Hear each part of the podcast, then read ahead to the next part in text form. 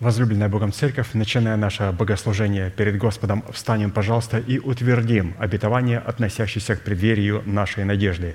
Да воцарится воскресение Христова в наших телах. Аминь. Пожалуйста, будем петь псалом. thank you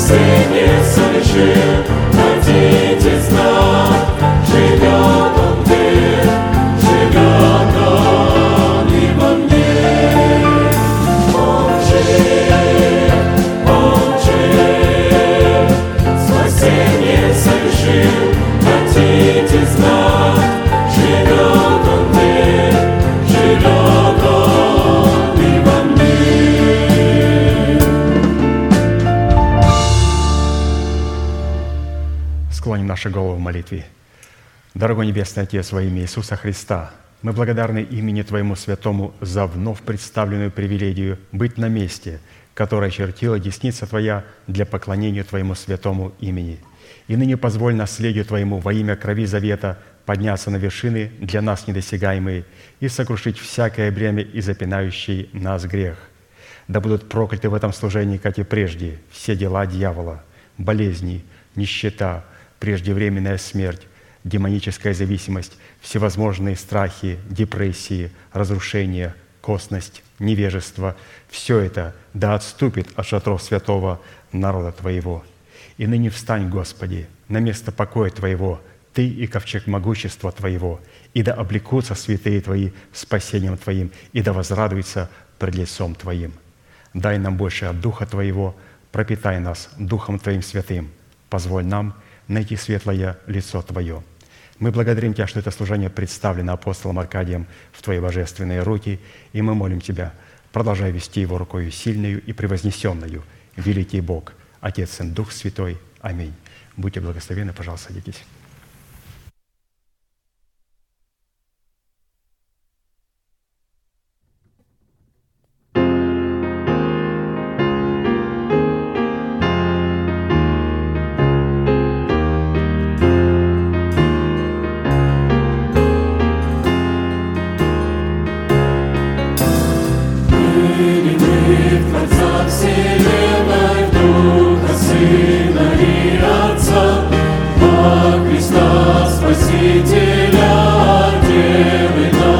Господь всех.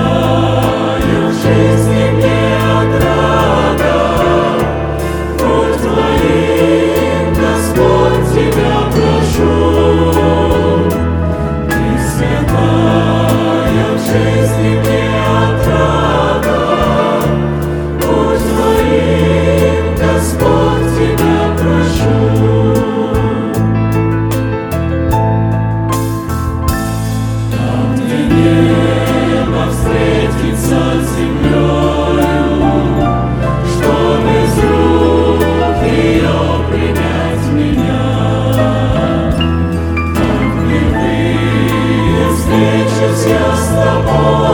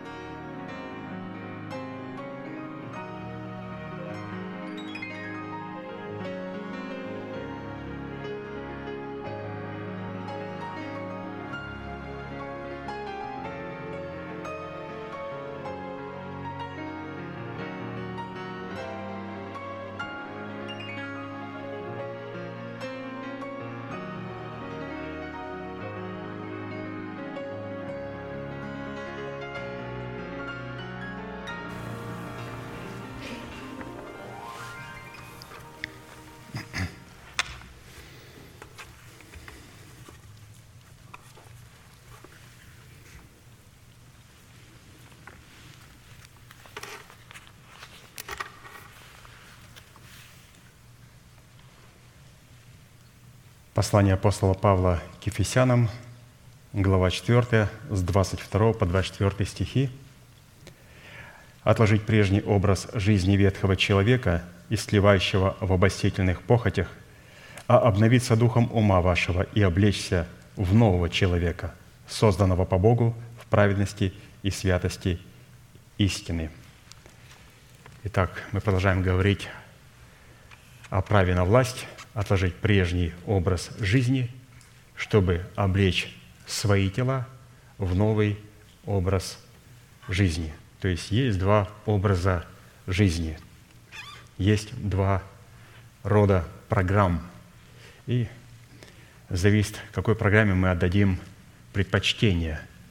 Такой образ жизни и будет у нас. Такой будет и у нас вечность. Мы сегодня уже моделируем нашу вечность. Мы сегодня уже моделируем наши новые тела, которые будут в славе Божьем. Или беззаконно и нечестивый моделирует свои тела, которые будут уродливые, страшные, без всяких пропорций, диспропорций. Вот как они уродуют истину, или же как человек, христианин уродует истину, вот точно так будет изуродовано его в будущем тело, в преисподней, когда он будет проводить там свою вечную смерть. И для выполнения этой повелевающей заповеди, записанной у апостола Павла и представленной в серии проповедей апостола Аркадия, задействованы три судьбоносных, повелевающих и основополагающих действия – это отложить, обновиться и облечься. И вот мы остановились на третьем глаголе «облечься». Каким образом мы это делаем, но все-таки невозможно облечься, если прежде мы не обновим свое мышление духом своего ума, а обновить невозможно до тех пор, пока мы не отложим а, ветхого человека или же отложим все мертвые дела. Если мы отложили мертвые дела, а начинаем обновлять свое мышление, непонятно чем, облекаться непонятно во что, то, разумеется, мы не придем ни к какому успеху. Мы будем просто людьми, имеющими вид благочестия, силы же его отрекшиеся. То есть мы будем просто религиозными людьми. Поэтому от выполнения этих трех, не одного, а всех трех требований будет зависеть совершение нашего спасения. Спасение, которое дано в формате семьи, чтобы мы обрели его в собственность в формате плода правды. И в связи с этим мы остановились, наверное, сказании 17 псалма Давида, в котором познание и исповедание полномочий содержащийся в сердце Давида в восьми именах Бога, позволило Давиду возлюбить и призвать достопоклоняемого Господа, а Богу дало основание задействовать полномочия этих возможностей в битве против врагов Давида. Псалом 17, с 1 по 4 стих. «Возлюблю Тебя, Господи, крепость моя, Господь, твердыня моя и прибежище мое, Избавитель мой, Бог мой, скала моя, на Него я уповаю, щит мой, рог спасения моего и убежище мое. Призову достопоклоняемого Господа и от врагов моих спасусь». Давайте, святые, все вместе провозгласим эти восемь чудных имен, восемь полномочий в своей жизни. Итак, Господи, Ты крепость моя, Господи, Ты твердыня моя, Господи, Ты прибежище мое, Господи, Ты избавитель мой, Господи, Ты скала моя, Господи, Ты щит мой, Господи, Ты рог спасения моего, Господи, Ты убежище мое – да услышит Господь это исповедание, да соделает нас достойными этих слов и да увековечит их в нашем сердце и в нашем обновленном мышлении. Итак, после того, когда мы облечемся в полномочия имени Бога крепость, и потом взвесим себя на весах прады, правды, очистив себя от всякой скверной плоти и духа возможностями, содержащимися в уделе имени Бога твердыня, только тогда мы получим право во Христе Иисусе на удел – содержащийся в имени прибежища, чтобы приступать к Богу. Поэтому мы говорим о третьем имени «Господи, Ты прибежище мое». Имя Бога прибежище использовано в данной молитвенной песне как наследственный удел Сына Божия, в котором и через которого человек может прибегать к Богу, чтобы познавать Бога и быть оплодотворяемым семенем Царства Небесного, содержащего в себе клятвенные обетования Бога. На иврите имя Бога «прибежище» определяется в Писании как, во-первых, обитель Бога, во-вторых, жилище Бога, в-третьих, святилище Бога, далее, неприступный свет, в котором пребывает Бог, место, на котором человек познает Бога, возможность оплодотворяться семенем Царства Небесного, атмосфера успеха Бога и радости Бога. И последнее, или же не, не последнее, а вот, которое нам представлено здесь, это прибежище, это надежда Бога и упование на Бога. Практически прибежище Бога – это конкретное место, на котором пребывает Бог, в пределах которого мы можем познавать Бога и оплодотворяться семенем Царства Небесного. То есть прибежище – это конкретное место – и нельзя о каждом конкретном месте, о конкретном служении сказать, что это то место, которое называется прибежищем Бога. То есть, если служение не является этим местом, где мы можем познавать Бога и оплодотворяться семенем Царства Небесного, то это не является прибежищем Бога. Мы знаем, что располагается это место в трех уникальных измерениях. Ну, во-первых, это на высоте небес, с этим никто не спорит. Оно также прибежище является святилищем, которое обуславливается телом Христовым в лице избранного Богом остатка. То есть это тоже прибежище Бога, избранный Богом остаток. И третьим местом, которое является прибежищем, это сердце человека, смиренного и сокрушенного духом, трепещущего перед благовествуемым Словом Бога, в устах человека, которого Он облег полномочиями своего отцовства – и в устах помощников этого человека. То есть небеса, святилище, церковь Господа Иисуса Христа и сердце человека, смиренного и сокрушенного духом. То есть это три субстанции, а, в которых сразу пребывает Господь как прибежище. И если Господь не присутствует а, как прибежище в какой-то из этих трех субстанций, это говорит, что мы не можем прибегать к Господу и говорить, Господи, Ты прибежище мое – это когда мы говорим такие слова, «Господи, Ты крепость моя, Господи, Ты твердыня моя, Господи, Ты прибежище мое». Это говорит о том, что, Господь, я Тебя нашел как прибежище, во-первых, на небесах, то есть у меня отношения с небом не омрачены грехом, у меня а как прибежище Бог является также на Сионе, в Церкви Божьей, и у меня нормальное, здоровое отношение ко святым, которое находится в нашей церкви. Это очень правильно, когда человек заключает завет с Богом, он заключает также завет с Церковью Божьей, и поэтому можно посмотреть, как человек относится к Церкви Божьей, как он относится ко святым. И по отношению ко святым можно посмотреть, как он находится в завете с Богом, потому что уникально то, что заключая завет с Богом, мы также заключаем завет с Церковью. И мы проверяем свое отношение с Богом через наше отношение ко святым. И если мы заключили завет с Богом, то, разумеется, завет со святыми, наши отношения со святыми должны быть а, очень правильно выстраиваться. И третья субстанция, куда мы можем прибегать, это наше сердце, разумеется, если там есть урим и тумим, если есть там Слово Божие. Это возможно только тогда, когда у человека смиренный сокрушенный дух, и который трепещет перед благовествуемым Словом.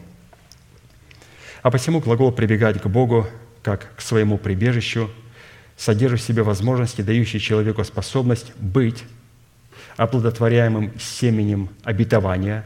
Какого обетования? Обетования, относящегося к преддверию нашей надежды, в плоде которого Бог получает основания вступить в битву за наши тела, чтобы разрушить державу смерти в нашем теле и с шумом навечно не свергнуть из нашего тела ветхого человека оружием – упованием и твердыней которого является держава смерти. Очень уникальное предложение, просто необходимо еще раз, еще раз, святые, вдуматься, что прибежище для чего? Вот главная суть у вас просит. Вот ты прослушал сегодня проповедь. Скажи, какое главное назначение прибежища? Зачем ты прибегаешь к Богу? Для того, чтобы быть оплодотворенным семенем Слова Божьего. То есть сейчас мы принимаем слово «семя». Сейчас оно сеется в нас, это семя. Но какое? Семя обетования, что самое главное. Не просто Слово Божие, а Слово Божие, в котором есть обетование. И теперь это обетование должно относиться к определенному времени, то есть к преддверию надежды. И это обетование, раз мы им были оплодотворены, оно принесет плод. То есть для чего мы оплодотворяемся семенем Слова Божьего, обетованием? Для того, чтобы оно принесло плод. Какой плод? – то есть, ну, под этим плодом мы рассматриваем Мафусала, которого родил Енох, который был восхищен, то есть Мафусал, как прогоняющий смерть. И что интересно, что Господь, оказывается, будет воевать через наш плод, за наши тела, для того, чтобы разрушить державу смерти и шумом ее не спровергнуть из наших тел, и на ее месте воздвигнуть державу жизни и воскресения. Через кого? Господь будет это делать через наш плод. Какой плод? Который был зачат от семени. От какого семени? От семени, которое имеет в себе обетование. Какое обетование? Обетование, которое относится к преддверию надежды. Что это за обетование? Мы не слышали в церквах об этом. Скажите нам.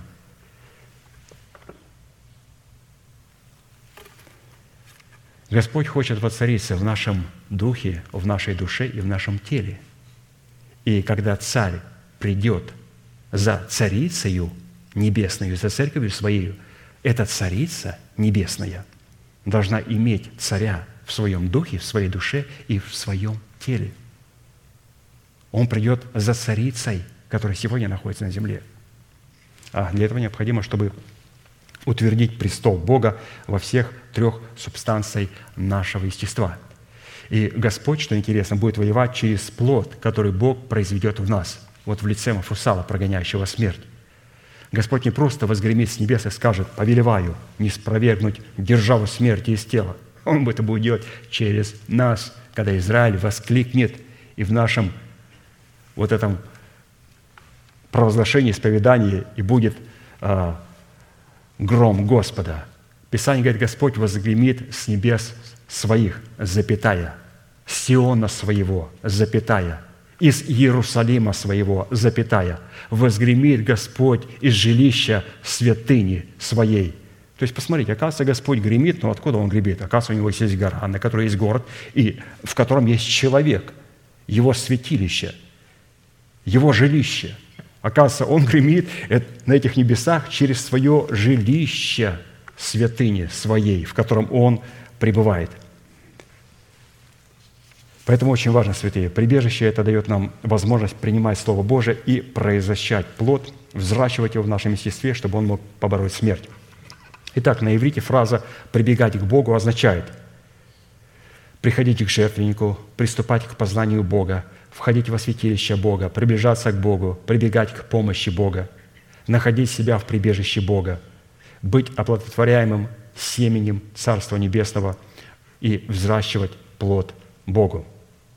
А по всему всякий раз, когда Бог посредством Святого Духа позволяет человеку прибегать или приступать к Нему, то в результате такой близости с Богом мы всегда будем иметь соответствующий плод в той сфере, в которой мы прибегаем к Богу. Очень интересно, всякий раз, когда мы прибегаем к Богу, и «О, я пережил такое присутствие Господа». Пережить присутствие Господа – это познать Господа. А познать Господа, оно всегда выходит в положение беременности. Мы будем приносить плод. Если человек познал Господа, вот такая близость у меня, такое общение было с Господом, как только Дух Святой нашел на Марию, она моментально зачала. Невозможно иметь близость с Господом и не остаться небеременным. Клятвенными обетованиями невозможно.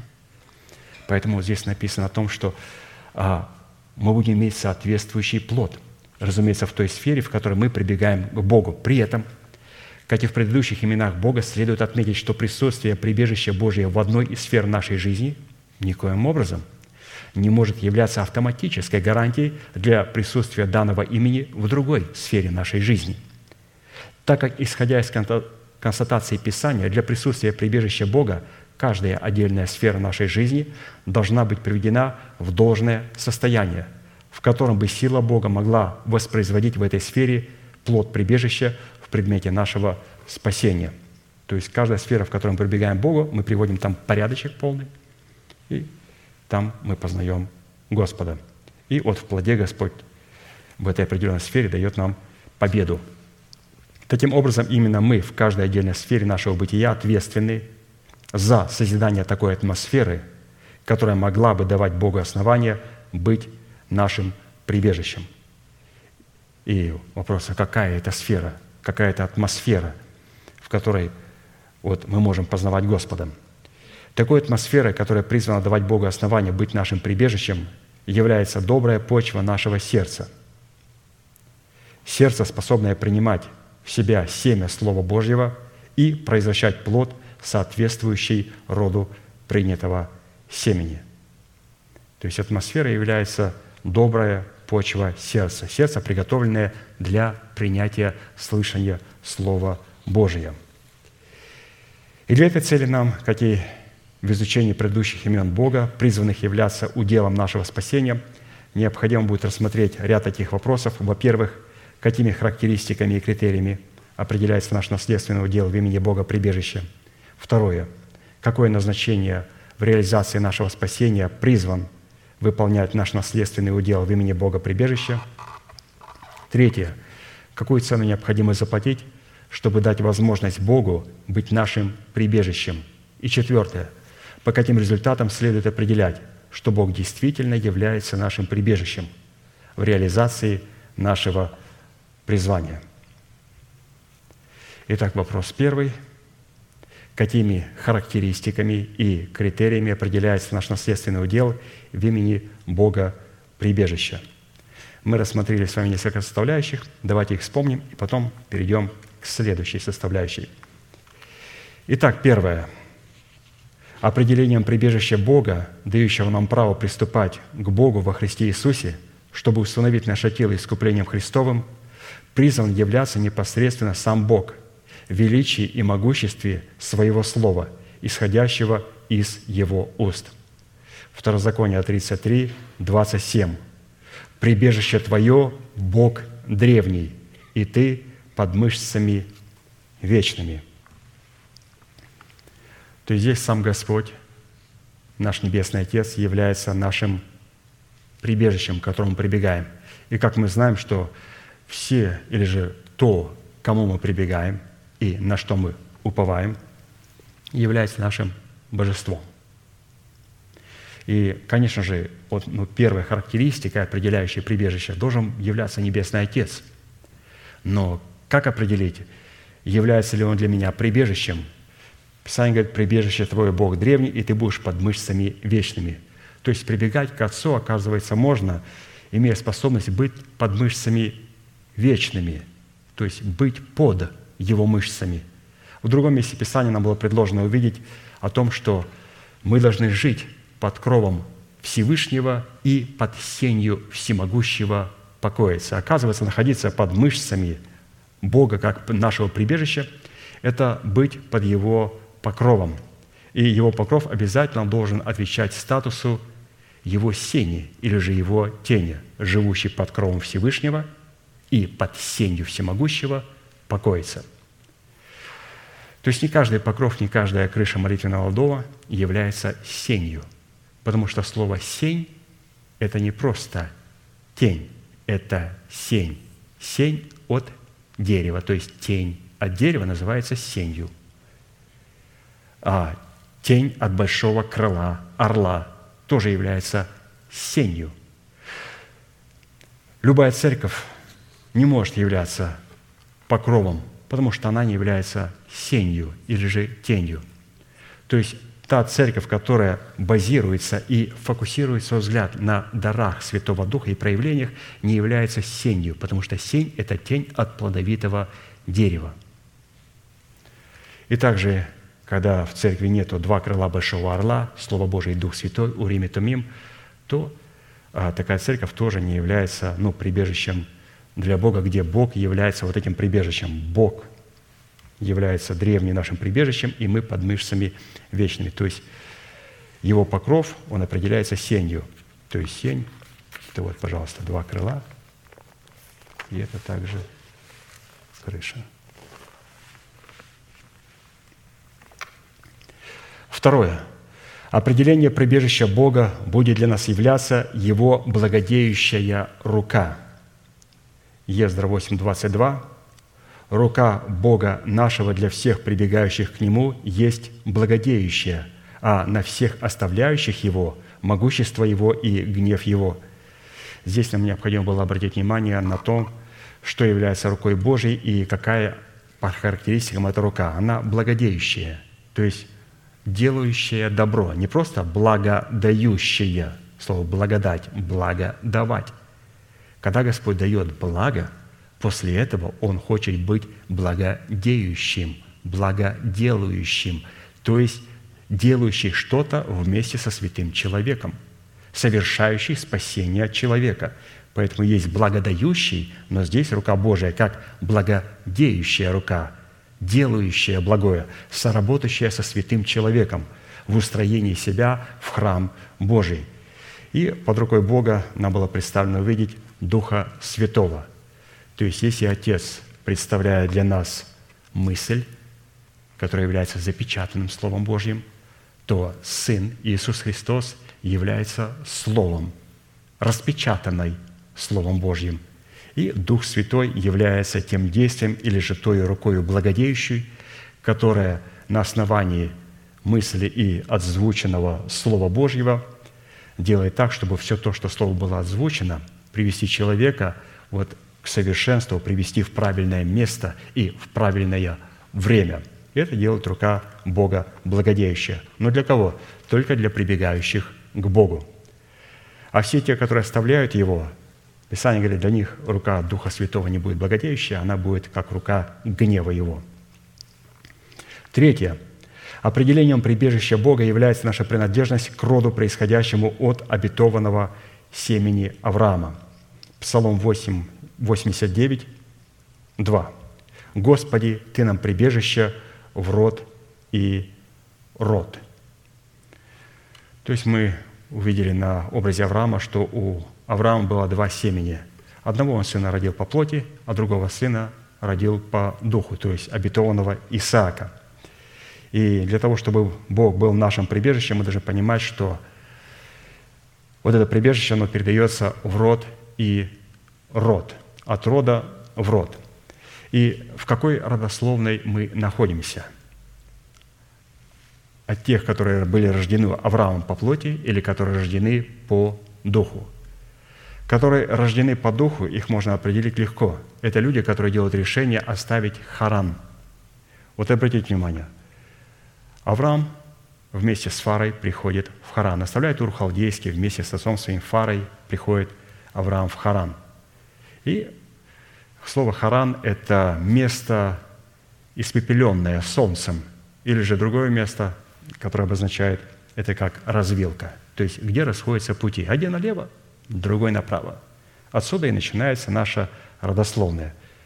Как будто бы мы оставили свой народ, свой русский, украинский, немецкий, испанский народ или какой-то другой народ, мы как будто бы оставили. Но мы приходим в город Харан. Вот Харана, развилочка.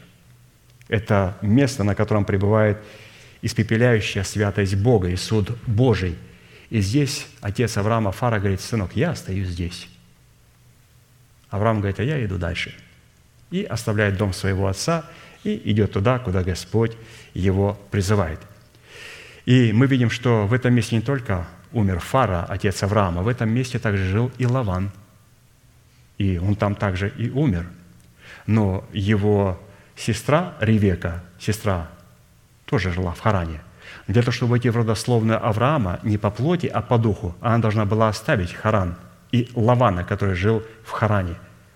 В то время, когда Авраам послал своего слугу, и он пришел, и он откуда забрал ее? С того места, с которой покинул Авраам, для того, чтобы Ревека могла продемонстрировать, что она входит в родословную обетованного семени. И не только она. У Лавана были также и дети его. Это Лия и Рахиль. И если они хотят войти в родословную Христа, они вошли в родословную Христа – то им также будет необходимо вместе с Иаковом оставить Харан и оставить Лавана в Харане, то есть это место развилки. Поэтому, святые, определить свое отношение, к какому семени мы относимся, к семени, которое рождено по обетованию или по плоти. Сразу надо посмотреть на город Харан, развилка. Как и насколько мы готовы платить цену для того, чтобы когда вот наши родственники, наш клан сказал – ну ты неужели пойдешь туда? Да там вообще наших родственников нету. Какая разница? Есть там мои родственники, нету моих родственников. Есть там мои земляки, нету моих там земляков. Какая у меня разница? Там есть истина. И вот именно город Харан – развилка, и она определяет, к какому семени мы относимся. Поэтому Писание говорит, прибежище твое – Господь. И это прибежище в род и род – то есть к какому роду мы относимся. Тот род, который проходил от семени по плоти, они не могли прибегать к Богу, а те, которые были от Исаака, вот именно от обетованного, то те святые могли прибегать к Богу и называть «Господи, Ты прибежище мое». Поэтому не каждый человек святый может сказать «Господи, Ты прибежище мое». Скажите, пожалуйста, вы оставили Харан – не, у нас тут все родственники, я со своими родственниками. Я бы мог выйти в ту церковь, да, там я согласен, там есть истина, там Господь. Но я хочу вот со своими родственниками, земляками. Ну, Господь не является его прибежищем, потому что ты нам прибежище в род и род. Четвертое определением прибежища Бога является град Божий, святое жилище Всевышнего. Псалом 45, 2, 5. «Бог нам прибежище и сила, скорый помощник в бедах, посему не убоимся, хотя бы поколебалась земля, и горы двинулись в сердце морей. Пусть шумят, вздымятся воды их, трясутся горы от волнения их.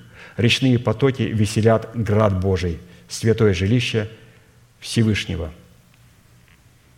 То есть это Иерусалим, святое собрание. Это после того, когда мы вот решили оставить Харан и умереть для своего народа, для дома своего отца, мы приходим в Иерусалим – и это является жилище Бога теперь нашим прибежищем. Пятое.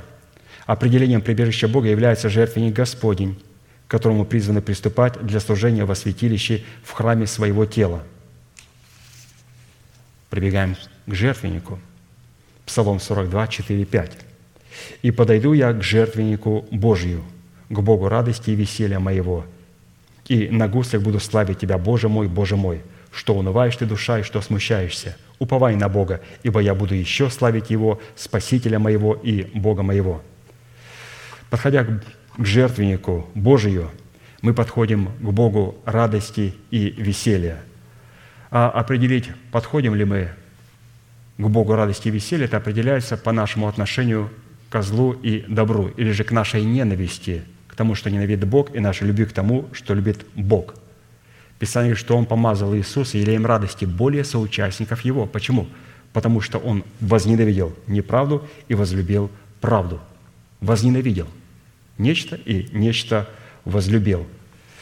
И это очень важная составляющая святые для того, чтобы мы могли прибегать к Богу, то есть наше отношение к Богу радости и веселья. Возлюбил правду, возненавидел беззаконие. И, разумеется, мы это можем сделать также в их носителях, потому что Господь говорит, что Господь ненавидит беззаконие. Но не любит Господь беззаконие. И дальше Писание говорит, Господь ненавидит всякого делающего беззакония. И когда вот однажды, помню, давненько так прочитал, пастор вот э, сказал проповедь, я с одним братом говорил, я говорю, представляешь, что Бог не просто ненавидит беззаконие, а Бог ненавидит делающих беззаконие. Давид говорит, «Мне ли не вознушаться ненавидящими Господа моего? Полною ненавистью ненавижу их, враги они мне». Он посмотрел на меня и говорит, «Ты знаешь, Даниил, мне кажется, я совершенно не знаком с нашим Богом. Я говорю, ты не один. Я тоже слышу истину, и эта истина меня, ну, ну не реставрирует. Реставрирует, когда там трещинка образовалась. Надо будет полностью все переделать. Ну, я тоже с этой стороны не знал Господа. Вот, вот так вот, святые. Я думаю, вы со мной согласитесь, потому что мы все через это прошли. Шестое.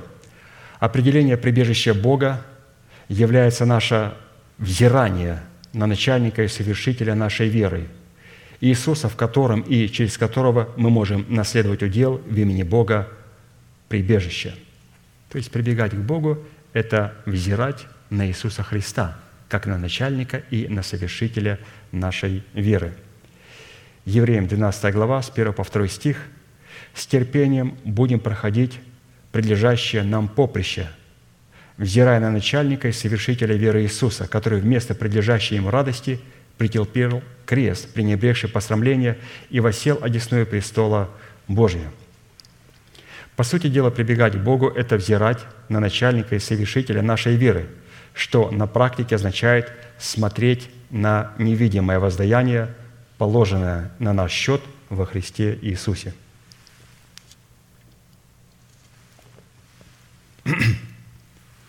Посмотрите, как красиво написано. Смотреть на невидимое. То есть взирать на начальника и совершителя веры – это научиться смотреть на то, что не видно. Смотреть на невидимое воздаяние, но которое лежит на нашем счету во Христе Иисусе, потому что все то, что находится святые у нас, на нашем счету в Иисусе Христе, оно невидимо для нас – и для того, чтобы увидеть невидимое, нам необходимо прибегать к Богу и правильно взирать и смотреть то, что находится в Иисусе Христе. Смотреть на невидимое. Бытие 15 глава, 5-6 стих. «И вывел Авраама вон и сказал, «Посмотри на небо и сосчитай звезды, если ты можешь счесть их». И сказал ему, «Столько будет у тебя потомков». Авраам поверил Господу, и он вменил ему это в праведность. Смотреть на небо – это иметь способность рассматривать принятое обетование в своем сердце и ожидать исполнения обетования. То есть смотреть на невидимое – это смотреть на небо. Это не просто смотреть на небо, посмотри на небо. У нас вообще-то облачно в штате Орегон. Это может быть у них звезды были видны, а у нас здесь редко бывают видны звезды. У нас облачка часто. Но не на это же небо, Господь сказал – смотреть, а смотреть на невидимое. Смотреть на небо – это иметь способность рассматривать принятое обетование в своем сердце. Оказывается, небо, на которое мы смотрим, и эти звезды находятся в нашем сердце, которые мы ожидаем в своей жизни. Евреям 11 глава. Авраам ожидал города, имеющего основание, которого художник и строитель Бог. Обетование, принятое в наше сердце и положенное на счет во Христе Иисусе, может рассматриваться только с позиции великой и высокой горы, воздвигнутой в нашем сердце. Откровение 21 глава. «И пришел ко мне один из семи ангелов, у которых было семь чаш, наполненных семью последними язвами, и сказал мне, «Пойди, я покажу тебе жену, невесту Агнца». То есть, обратите внимание, то есть я тебе покажу то, что невидимо для людей. Жену, невесту Агнцу покажу тебе. «И вознес меня в духе на великую и высокую гору и показал мне великий город Святый Иерусалим, который не сходил с неба от Бога». И вот эта фраза «я покажу тебе» звучит «я покажу в тебе» жену невесту Агнцу. Но невозможно человеку показать жену невесту Агнцу. Вот как? Вы хотите посмотреть на жену невесту Агнца? Да. В зеркало посмотри. Но там я ничего не увижу. Надо сделать так, чтобы увидеть. Но как надо увидеть город Иерусалим в себе? Писание говорит, город Иерусалим необходимо увидеть только с великой и высокой горы. А великая и высокая гора – это то обетование, то великое обетование – которая будет в преддверии надежды. Именно вот с этого обетования, которое должно открыто быть в последнее время для церкви, можно увидеть в себе вот этот великий город Иерусалим. А этот город Иерусалим, когда Господь показывал, он уже имел в себе основание, он уже имел стену, уже имел ворота, уже имел древо жизни, приносящее плод на каждый месяц, плод свой. Уже все это имел.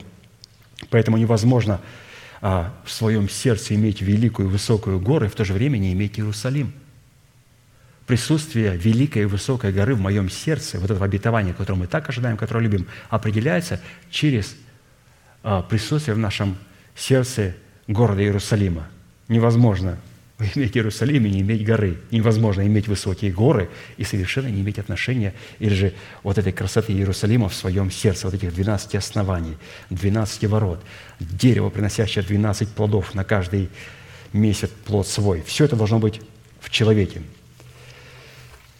И вот с этой позиции нам необходимо также исповедать веру нашего сердца, вот с этой горы в принятое обетование, называем существующее как существующее. К Римлянам 4 глава, как написано, «Я поставил тебя отцом многих народов перед Богом, которому Он поверил, животворящим мертвых и называющим несуществующее как существующее».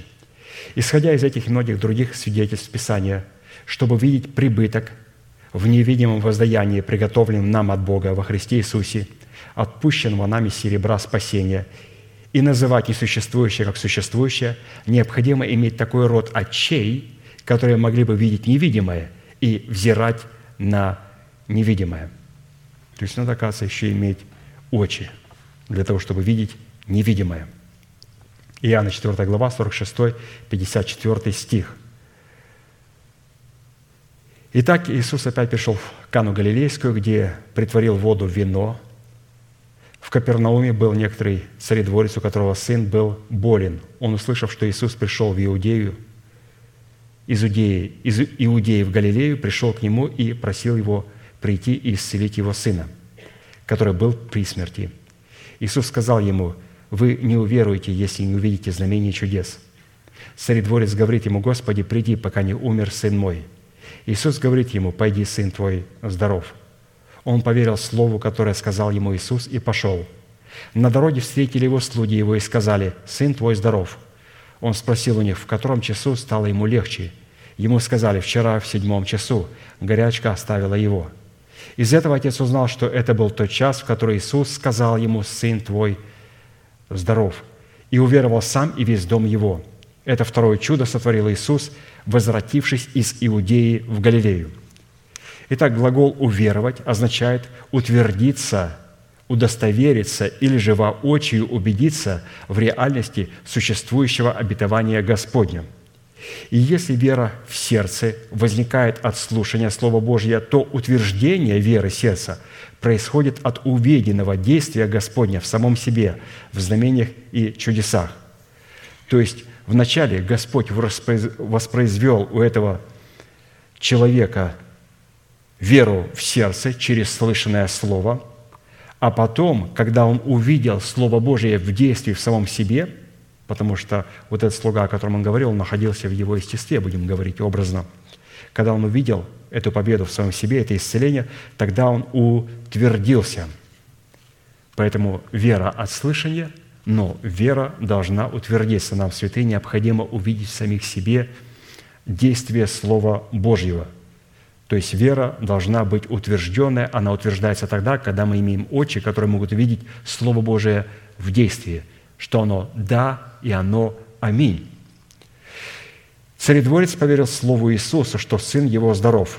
Но когда он узнал, что горячка оставила его сына именно в тот час, в который Иисус сказал ему «Иди, сын твой здоров», он утвердился в своей вере и уверовал в Иисуса сам и весь дом его.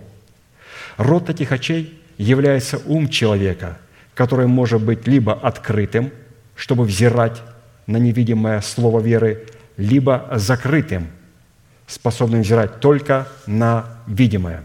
Как написано, 2 Коринфянам 4 глава, 3-4 стих.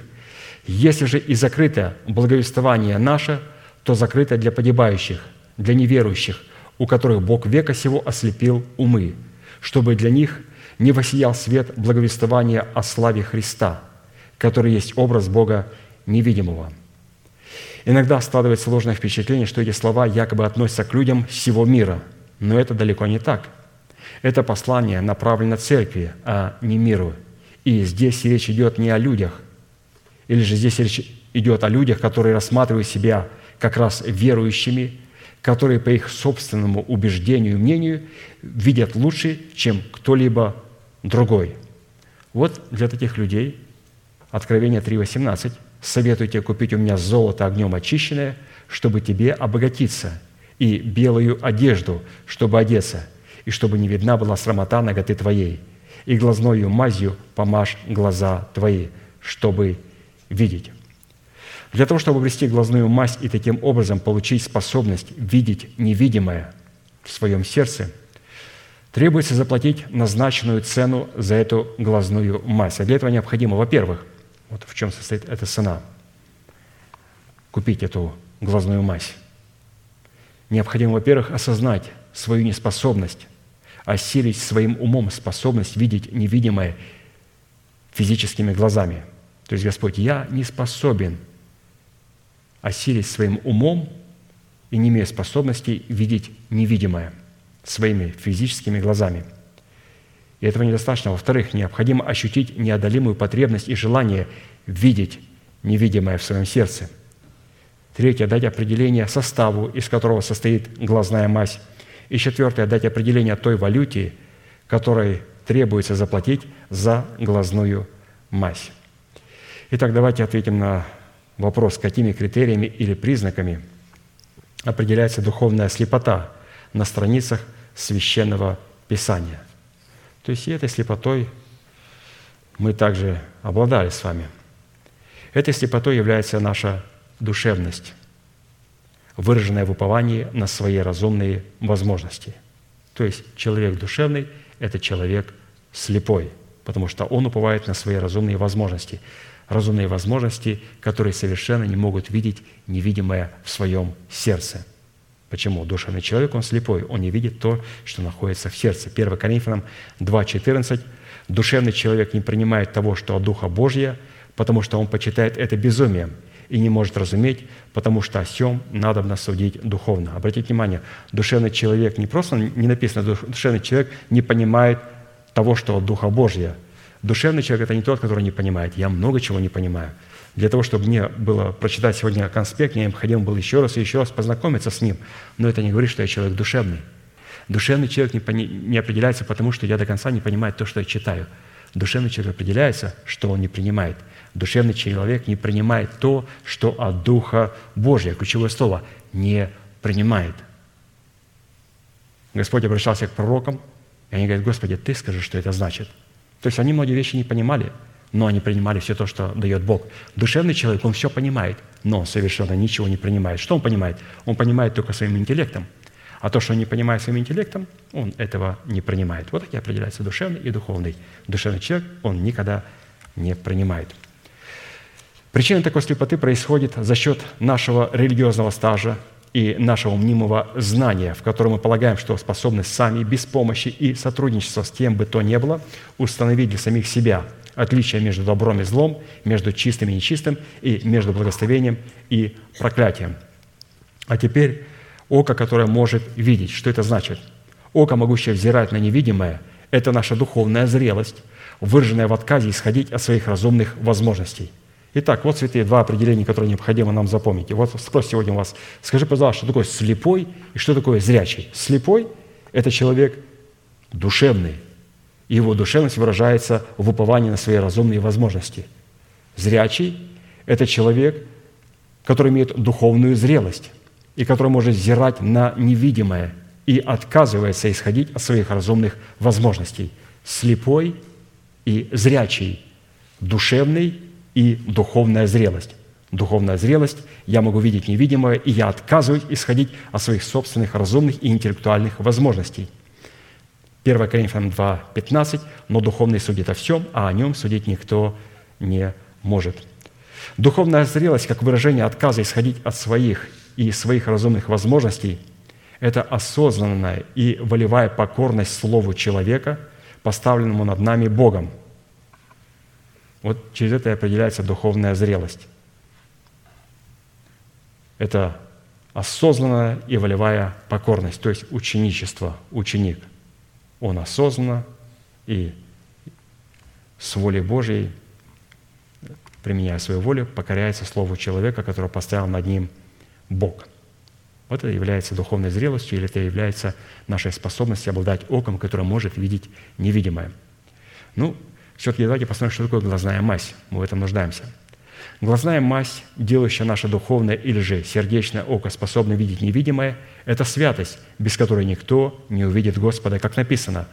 Старайтесь иметь мир со всеми и святость, святость, без которой никто не увидит Господа. То есть глазная мазь – это святость.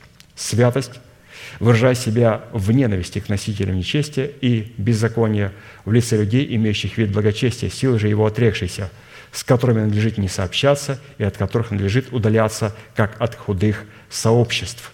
1 Коринфянам 15.33. «Не обманывайтесь, худые сообщества развращают добрые нравы». 2 Тимофея 3.5. «Люди, имеющие вид благочестия, силы же его отрекшиеся, таковых тоже удаляйся». То есть, когда у нас вот это есть, это о том, что у нас есть святость, или же это глазная мазь, которая позволит нам видеть невидимое.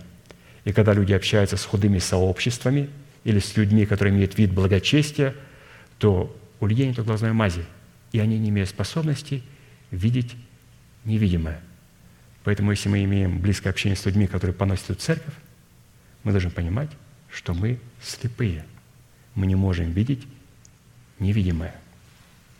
Потому что для того, чтобы видеть, необходимо помазать глаза глазной мазью. Мы все родились слепыми. А это святость Бога. Давайте посмотрим на валюту, которую необходимо иметь для того, чтобы купить вот эту глазную мазь, вот эту святость. А посему валюта, которой требуется платить за обретение глазной мази, обусловленной святостью – это пребывание в истине учения о благословении и проклятии, дающая способность отличать добро от зла и способность отвергать худое и принимать доброе. Исайя 7:15 Он, то есть Иисус Христос, и мы в Иисусе Христе, Он будет питаться молоком и медом, доколе не будет разуметь отвергать худое и избирать доброе. То есть Он стал учеником. То есть валюта, которую мы платим, это способность пребывать в истине учения о благословении и о проклятии, то есть о святости Божьей. Пребывать в этой истине, а возможно только это через ученичество. Иисус питался молоком и медом, доколе не начал разуметь, отвергать худое и избирать доброе. Мы также вместе с Ним питаемся этим Словом Божьим и платим эту валюту. То есть, обратите внимание, наше ученичество – это как раз и есть валюта. Ну, это не доллары или не какие-то другие валюты. Все они теряют свою ценность, какая-то инфляция на дворе, и все, и доллар обесценивается. А есть валюта, которая никогда не обесценивается. Это ученичество, быть учеником. Эта валюта, она всегда проходит по очень высоким расценкам на вот, это, на этих духовных биржах. Все валюты прыгают вверх и вниз, влетают, крушатся. А ученичество на самом верху стоит, раб Христа, ученик Христа, и не падает. Не падает эта валюта. А знаете, почему не падает? Спрос очень маленький. Спрос очень маленький. На такую валюту. Никому она не нужна. Как один говорит, поищи дурака в другом месте. И надо быть учеником, говорит, поищи дурака в другом месте. Спроса нет у этой валюты, она там наверху, поэтому никакая ни инфляция, ни дефляция, ни стагнация ее не касается. Эта валюта не востребована никем.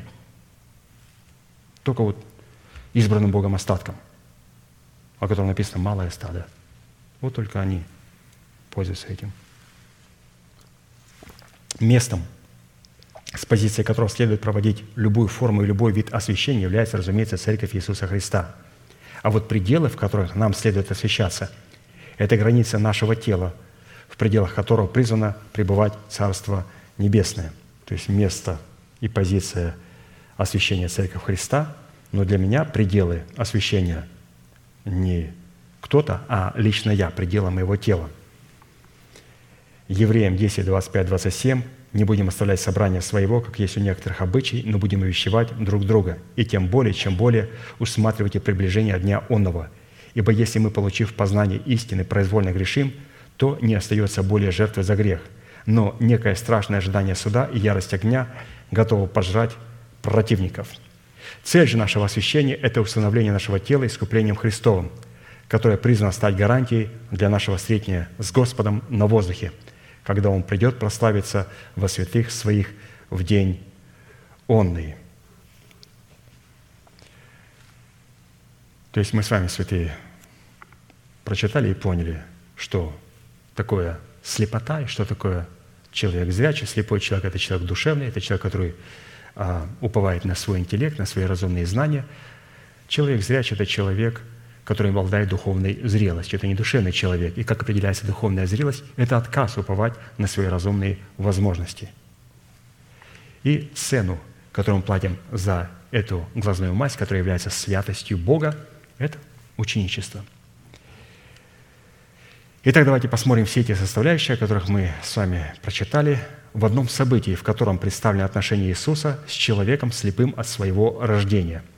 Учитывая тот фактор, что все мы без исключения при нашем рождении от семени слова истины рождаемся слепыми и являемся младенцами во Христе, которые в силу своей духовной слепоты могут колебаться и увлекаться всяким ветром учения, по лукавству человеков, по хитрому искусству обольщения. Мы рождаемся все слепыми, без исключения – когда рождаемся от семени слова истины, потому что мы не рождаемся духовными, мы рождаемся душевными. Иоанна 9, 1, 7. Вот это место, оно показывает и слепоту, показывает, как прозреть, показывает, какую цену необходимо заплатить, показывает мазь из жизни Иисуса. «И, проходя, увидел человека слепого от рождения. Ученики его спросили у него, «Рави, кто согрешил, он или родители его, что родился слепым? Иисус отвечал, не согрешил ни он, ни родители его, но это для того, чтобы на нем явились дела Божьи. Мне должно делать дела пославшего меня, доколе есть день. Приходит ночь, когда никто не может делать. Доколе я в мире, я свет миру. Сказав это, он плюнул на землю, сделал брение из плюновения – и помазал брением глаза слепому, и сказал ему, «Пойди и омойся в купальне Силам», что значит «посланный». Он пошел и умылся, и пришел зрячим. Вот на иврите вот это брение переводится как грязь, как волнение. Чтобы прозреть и затем сохранить свое сердечное око, способное видеть невидимое, необходимо иметь откровение, кому следует прибегать и кому следует повиноваться, с какого места и на чем следует сосредотачивать свой взор и на чем не следует. И вот купальня Силама, которую мы с вами прочитали, По-еврейски она звучит, надеюсь, «шилуах», примерно так поближе будет, который обозначает «посланный». То есть «селам» обозначает «посланный». Исайя 66, 13, 14. «Как утешает кого-либо мать его, так утешу я вас, и вы будете утешены в Иерусалиме. И увидите это, и возрадуется сердце ваше, и кости ваши расцветут, как молодая зелень, и откроется рука Господа рабам Его, а на врагов своих Он разгневается».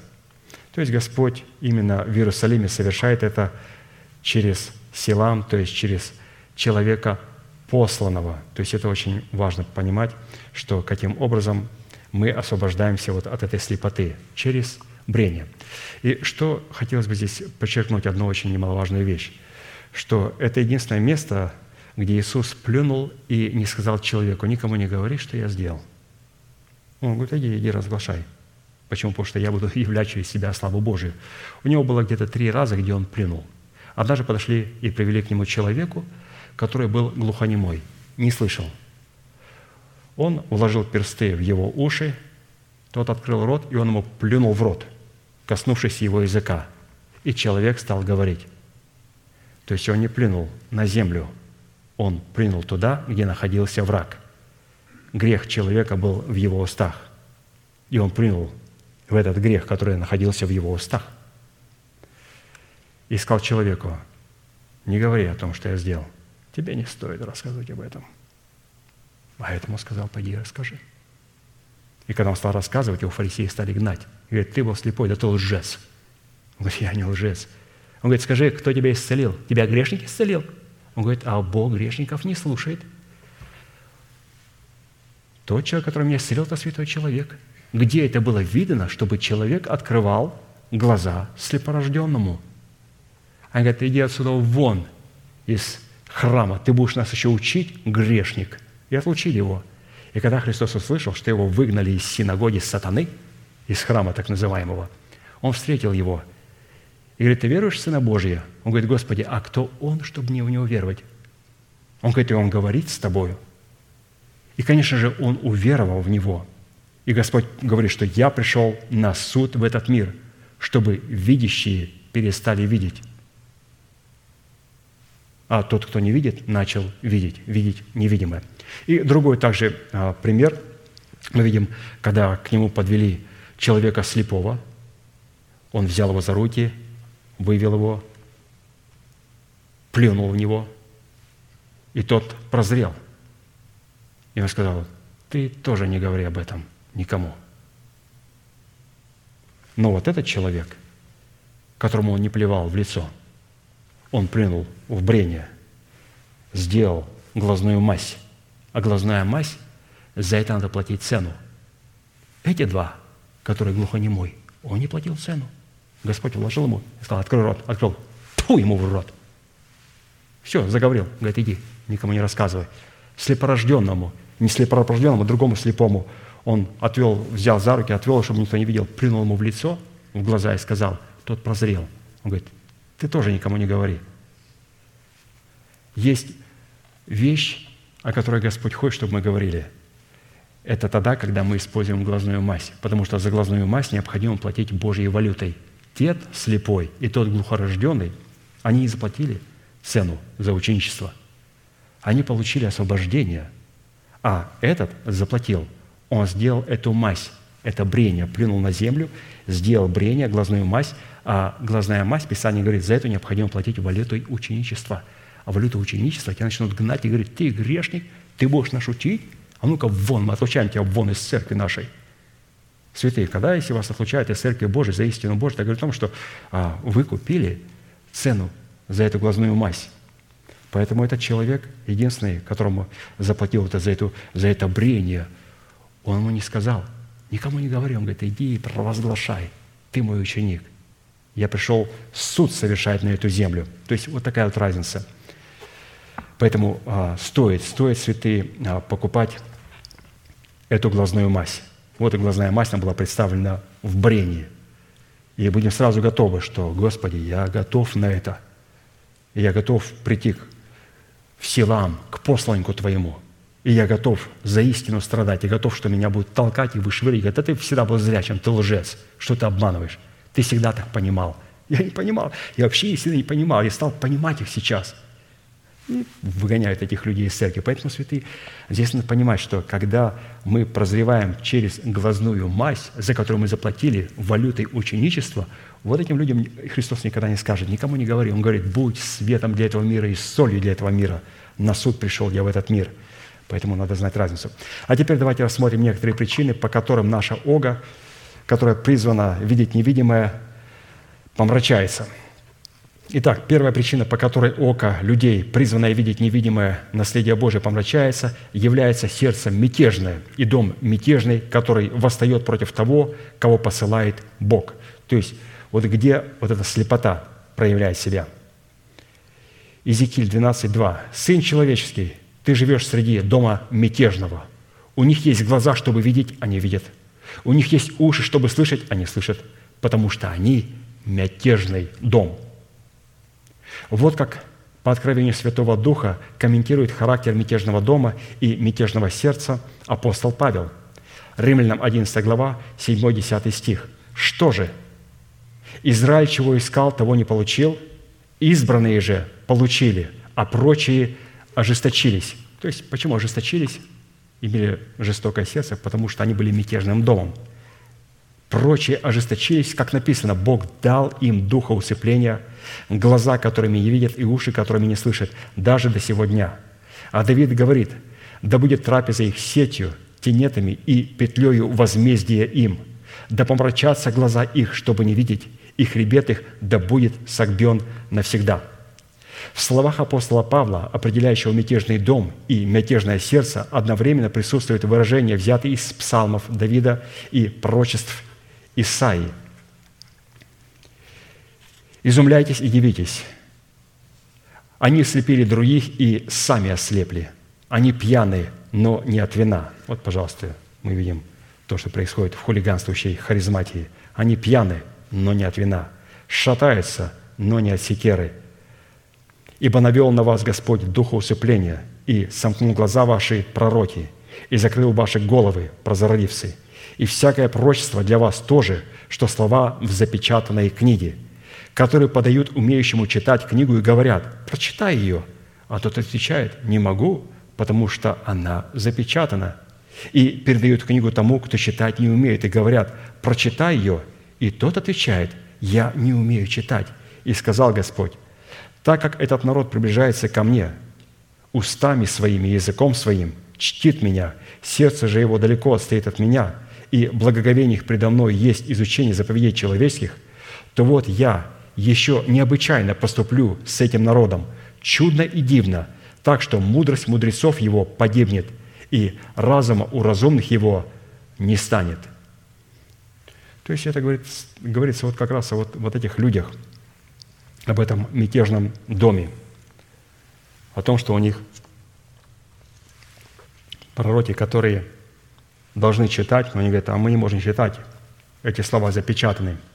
И также прозорливцы говорят, что мы также не можем читать. То есть необходимо платить определенную цену для того, чтобы читать. Вот это святые. Вот то, что мы делаем с вами, то, что вы делаете дома, то, что мы делаем на ячейках, вот за это необходимо оплатить определенную цену чтобы это читать. Необходимо иметь открытое око. А для этого необходимо не быть вот этим а, мятежным домом и не иметь ожесточенного сердца для того, чтобы читать и понимать. Следующей причиной, по которой сердечное око призвано видеть невидимое, помрачается, является отсутствие кротости – Отсутствие плода кротости – это отказ смирять себя и дисциплинировать себя, чтобы удерживать язык свой от зла и уста свои от лукавых речей, в соответствовании требований уставов Божьих, содержащих в себе порядок, в котором функционирует тело Христова в лице избранного Богом остатка. 1 Петра 3,10. «Ибо кто любит жизнь и хочет видеть добрые дни, тот удерживай язык свой от зла и уста свои от лукавых речей». И также мы Читаем в Ефесян 4 глава 25 стих. «Посему, отвергнув ложь, говорите истину каждый ближнему своему». То есть необходимо смирять себя и дисциплинировать себя плодом кротости своих уст. И это как раз та цена, та цена, вот эта кротость, которую необходимо платить за глазную мазь. И когда у нас отсутствует кротость, или же плод кротости, и когда мы не смиряемся, мы не дисциплинируем, то это говорит о том, что у нас нет той валюты, которую мы можем купить, за которую мы можем купить глазную мазь, которая смогла бы нас освободить от этой слепоты, чтобы мы могли научиться видеть невидимое в своем сердце. Следующей причиной, по которой око призвано видеть невидимое, помрачается, является наш выбор зависеть от вина. Притча 23, 31, 33. «Не смотри на вино, как оно краснеет, как оно искрится в чаше, как оно ухаживается ровно. Глаза твои будут смотреть на чужих жен – и сердце твое заговорит развратное». Учитывая, что эта притча по чужими женами в первую очередь следует разуметь чуждые Бога собрания с толерантным духом, который несовместим с учением о святости. Посему, когда мы входим в скинию собрания, которое представляет наше сердце, устроенное в дом молитвы, при условии нашей органической причастности к святым, во главе с человеком, посланным от Бога, с которым мы связаны определенным заветом – мы не должны смотреть на вино или же употреблять вино. Левитам 10, 9. «Вина и крепких напитков не пей ты и сыны твои с тобою, когда входите в скинию собрания, чтобы не умереть. Это вечное постановление в роды ваши». Органическая причастность к телу Христову в лице определенного собрания делает нас царями и священниками Богу, а наш дух делает скиней которой мы пребываем 24 часа в сутки. Вот, пожалуйста, если наш дух устроен в скине собрания, мы пребываем в общении с Богом 24 часа в сутки. Описание говорит, что вина и крепких напитков не пей ни ты, ни сыны твои, когда входите в скинию собрания. А мы вот устроили себя в скинию собрания, то есть постоянно происходит здесь поклонение Богу. Также притча 31 глава 4-5 стих «Ни царям Люмуил, ни царям пить вино, ни князьям Секеру, чтобы, напившись, они не забыли закона и не превратили суда всех угнетаемых». Человеку и человеку, употребляющий вино, теряет в очах Бога достоинство царя и князя над своим телом и рассматривается Богом рабом греха. Ефесянам 5, 18. «Не упивайтесь вином, от которого бывает распутство, но исполняйтесь духом, и также притча 21, «Вино глумливо, секера буйна, и всякий, увлекающийся ими, не разумен». Ну, здесь говорится, разумеется, о нашем физическом вине, и мы с вами выше прочитали, там говорилось о духовном вине, когда Писание говорит, что пьяный, но не от вина, не от секеры. То есть, обратите внимание, оказывается, Писание говорит, что мы можем быть пьяными, но не от вина. То есть это ложное исполнение Святым Духом. Об учениках тоже говорили, они напились от сладкого вина. Он говорит, мы напились сладкого вина. Вы хотите послушать здравое учение? И когда он стал проповедовать, тысячи людей пошли. Они сказали, подождите, пьяный бормочет, а эти люди находится а, под воздействием какой-то сверхъестественной силы и исповедует славу Божию. Конечно же, а, вот это пьянство, которое происходит не от вина, от вина Духа Святого, это когда вот люди исполняются, вот это ложное исполнение а, Святым Духом, в котором не присутствует Слово Божие, Святой Дух, или же Слово Божие. Вот если в церкви не присутствует Слово Божие – значит и не присутствует Дух Святой. Почему? Дух Святой, Он Дух. Святой, но Он Дух. А Дух может присутствовать там, где есть тело, там, где есть Слово. И поэтому, если в церкви нет Слова, но в церкви у всех волосы дыбом стоят, но нет учения святые, это говорит о том, что они пьяны, но не от вина физического и не от Духа Святого. Поэтому очень опасно и категорически запрещается входить в те служения и присутствовать на тех поклонениях, в церквах, в которых нет истины, нет учения, но происходят сверхъестественные какие-то вот вещи. Это очень опасно. Люди пьяны, но не от вина, а от ложного исполнения, а это говорит о том, что там присутствует ложный дух. Следующей причиной, по которой око, призванное видеть невидимое, помрачается, является созерцание суеты. То есть не созерцание – то, что находится в сердце, потому что все те истины, которые находятся в сердце, они находятся на небе, они невидимые для физического ока. А вот когда мы начинаем созерцать суету и отказываемся созерцать то, что находится в нашем сердце.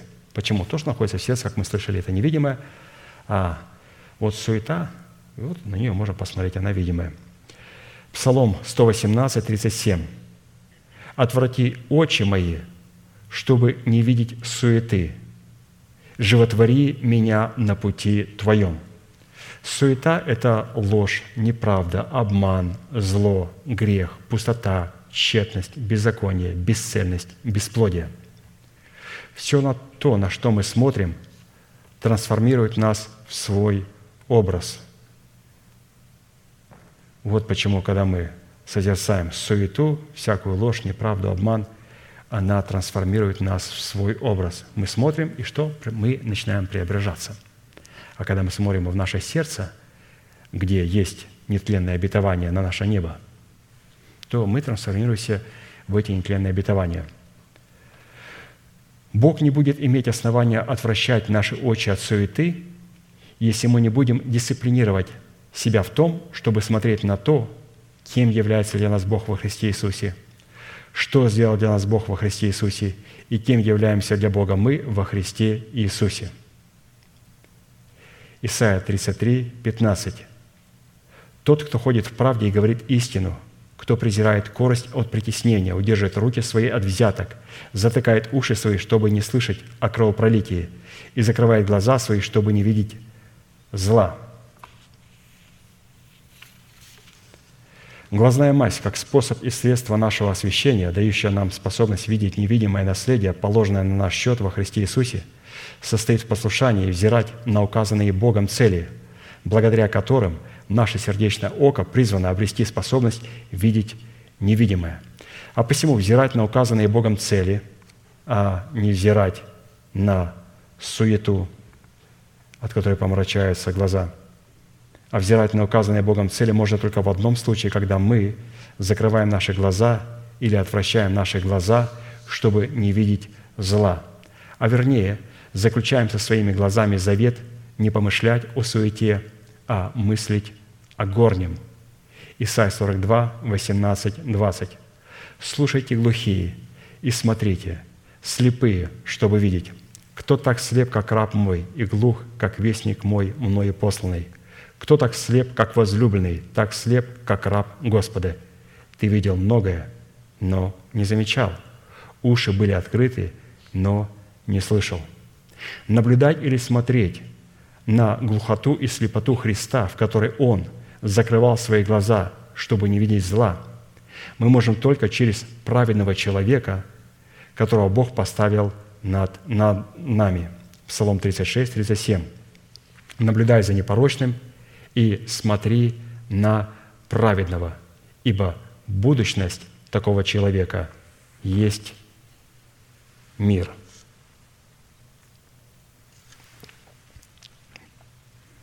Поэтому, святые, не будем созерцать суету, не будем смотреть на ложь, неправду, обман, которые происходят а, в этом мире и которые совершаются и преподносятся нам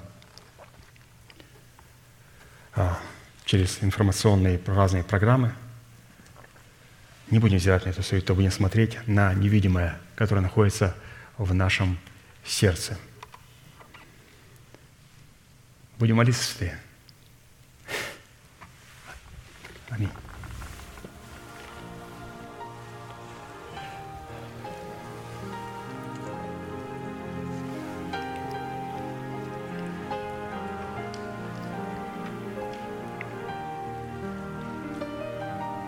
Дорогой Небесный Отец, во имя Сына Твоего Иисуса Христа, мы благодарим Тебя за великую привилегию прибегать к Тебе как к Богу крепости нашей.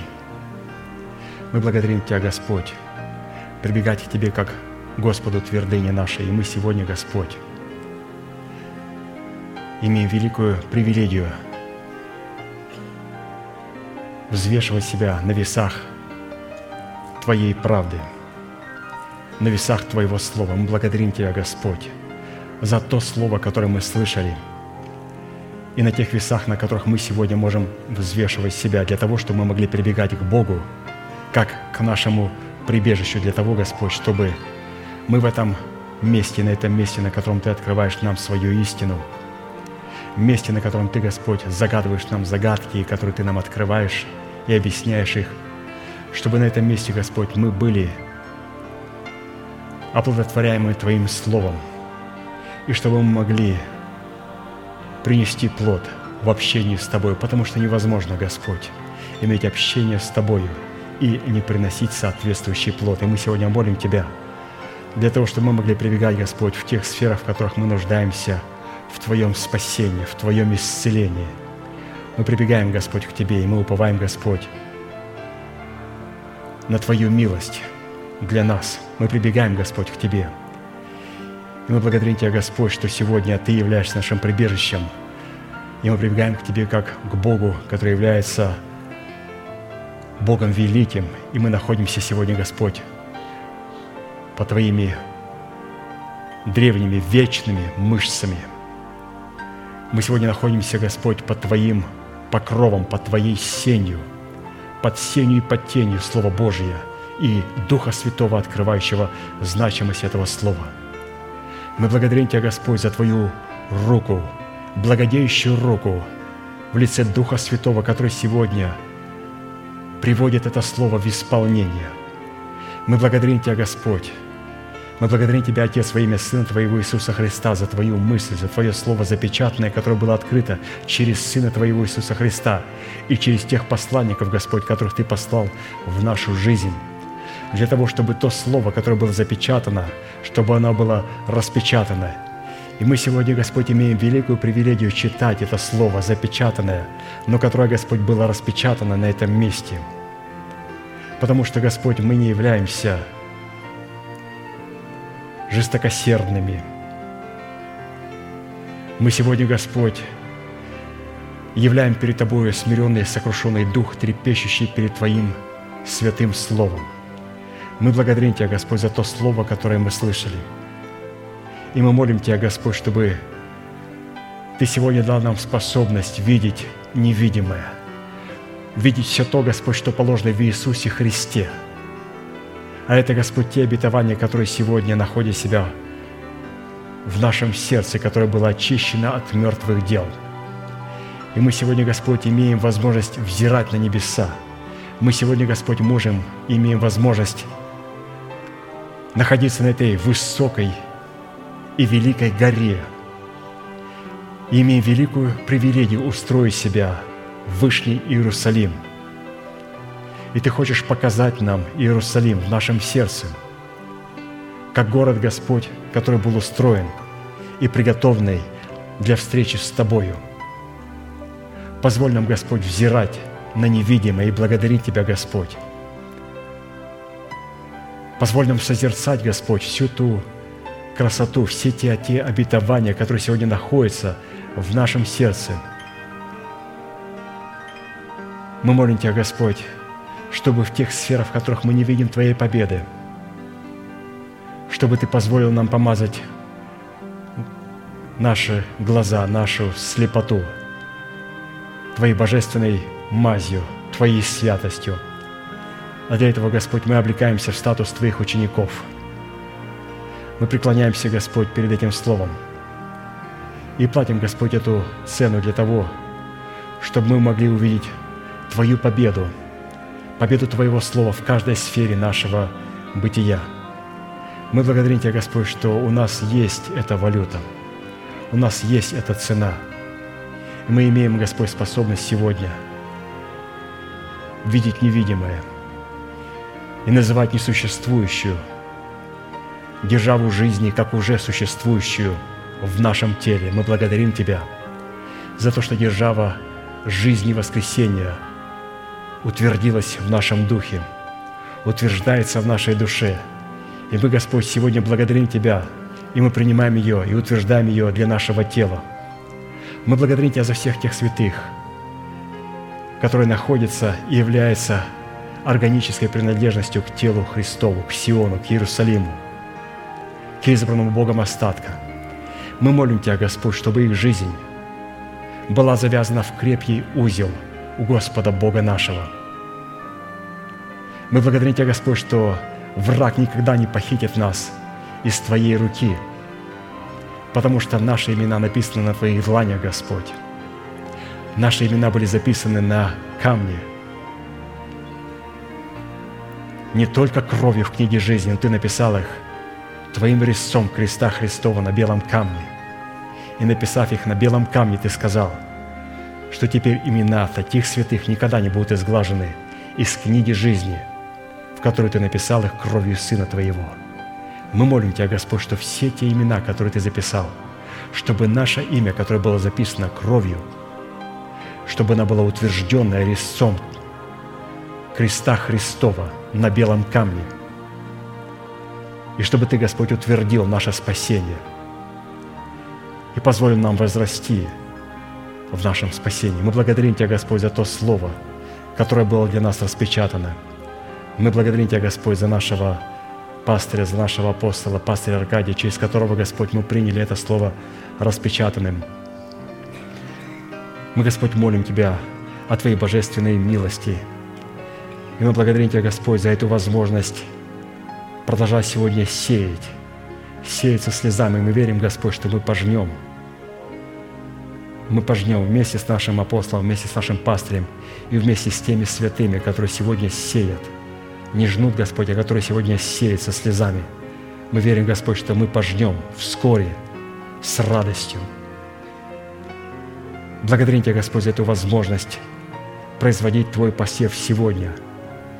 И мы, Господь, сегодня взираем и благодарим Тебя за ту жатву, которая придет вскоре, когда Ты придешь прославиться во святых Твоих – мы благодарим Тебя, Господь, за Твое Слово и за Твой Дух Святой, за этот покров, под которым мы находимся, и за эту сень, Господь, которую Ты нас покрыл. Да будет, Господь, благословенно имя Твое и прославлен наш великий Бог, Отец и Дух Святой. Аминь. Отче наш, сущий на небесах, да святится имя Твое, да придет царствие Твое, да будет воля Твоя и на земле, как и на небе. Хлеб наш насущный – подавай нам на каждый день, и прости нам долги наши, как и мы прощаем должникам нашим. И не веди нас в искушение, но избавь нас от лукавого, ибо Твое есть царство и сила и слава во веки. Аминь.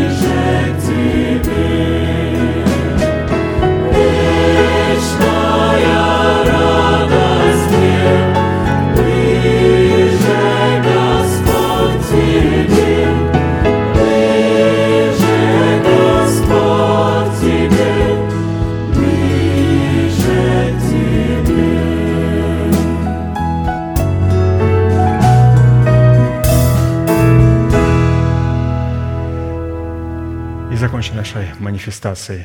Могущему же соблюсти нас от падения и поставить пред славою Своею непорочными в радости, единому, премудрому Богу, Спасителю нашему, через Иисуса Христа, Господа нашего, слава и величие, сила и власть прежде всех веков, ныне и во все веки. Аминь. Ну, святые, следующее собрание будет с 10 до 12, молитва бдения, также утреннее с 10 до 12 и общее богослужение с 12 до 2. По-моему, с нами присутствуют гости из Германии, да? Брат Сережа и сестра Женя. Вы здесь? Да? А ну-ка, встаньте, пожалуйста.